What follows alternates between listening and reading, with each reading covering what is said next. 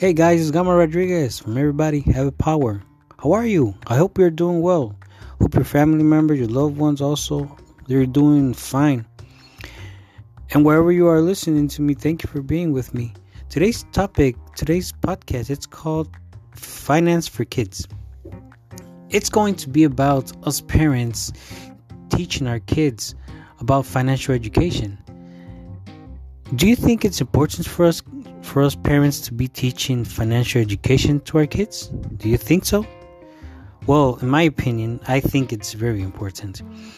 In school, you know, they don't teach our children about financial education. So, what better is it for us to be teaching this topic to our kids? By being taught about financial risks, our children will be better versed to avoid financial debt and bankruptcy in the future. So it's important teaching our kids financial literacy from a young age comes with a variety of, of benefits. So I have right now some examples for us to be teaching our, our children about financial education. You can ask your children, hey, do you want me to teach you financial education? What do you think they will say? They would probably say no. I'm going to go play Xbox, PlayStation, I don't know. So right now they are they at their age they're concentrating on other stuff. So you don't have to be asking them. You just show them, okay? So we can add our child as an authorized user on one of our credit cards. We can show them what is what a credit card is is used for. Okay?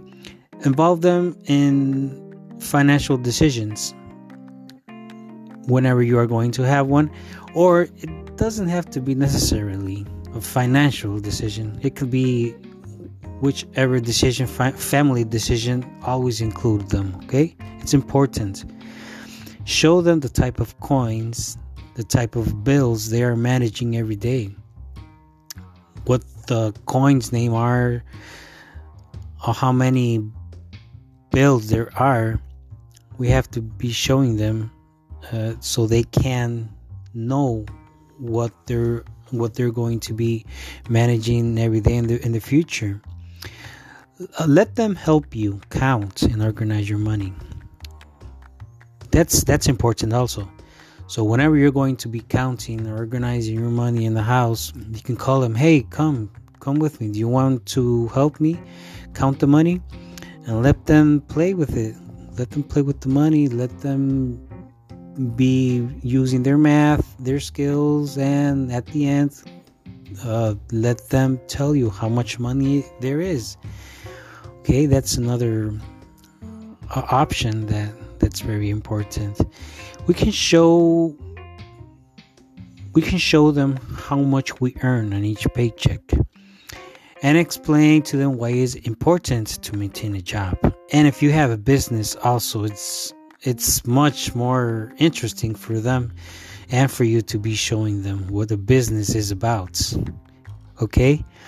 Uh, help our children open and manage a bank account. That's uh, that's also a very good option because you we could also manage it from a computer and that's that could be a best way to show them the options there are. And there there are many other ways you can show them about financial education and, the computer okay? Explain to them what's inflation. Why is there inflation in the world? That's another point important point we can be teaching our our kids and also investing. Investing is why is it why is the long term investing the best way at and in a younger age? Yes. So we can there's a lot of uh, plans uh, child investment plans at, at these moments there's a young start premium child plan there's uh, a Fruit Start Kids regular premium. So you can check all of this in, in the internet, okay? and we can also talk about them the options about stock market cryptocurrency forex that's the currency exchange that's also some some options we could be talking to them about and another way to educate our, our kids also about financial education is it's when we have a meeting with our financial advisor could be in a bank. We could take our kids and tell them you know what? You're going to um, you're going to be you're going to to be with me in, in a meeting and there is going to be a financial advisor and he's going to explain to us about money about financial stuff for the family. So that's another option. That's a very good option we could we could put on working for with our kids. Talk about loans and and for what they should be using a loan. Okay that's this is important important topic also about loans okay? And well as i as i tell you you really don't need to have a financial ability. It's just the basic stuff we need to be showing them.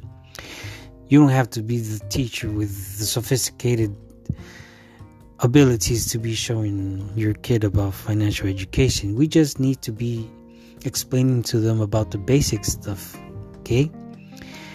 And well as me and all of the people have their principles and their attitudes about money and conscious or unconsciously we transmit all of all of this financial stuff to our to our children. And well as the head of the family thinks that money can help achieve their goals or could be that could be is the cause of many problems. Well, all of this, all of this, you think and talk about in the family, the kid will learn it. The children will will learn all of this. So we have to be careful when we are talking about financial stuff in the family. Okay, mm, there's an, an example. Well, during the meal on the table, parents are talking about, uh, let's say, family vacations. Yes and they start to make a plan and select the best and the most economic one and they choose to uh, go camping. Well our children will learn this and they will automatically set their goals and achieve their plans to reach them financially. So it's important as i say to be talking about this these topics in front of them so they can be listening. Okay well this is um, this was the podcast of today's uh, finance finance for kids. I hope you liked it, and and I, I well I think it's very important. As, as I repeated a lot for us parents to be teaching financial education for our kids because they are the next generation. And it will be really good for for our kids for our children to to be with this knowledge as they be growing up Okay, well, I hope you liked it. And thank you very much for listening to me and being with me. And don't forget to hit that follow button, please. Thank you very much. Okay, goodbye.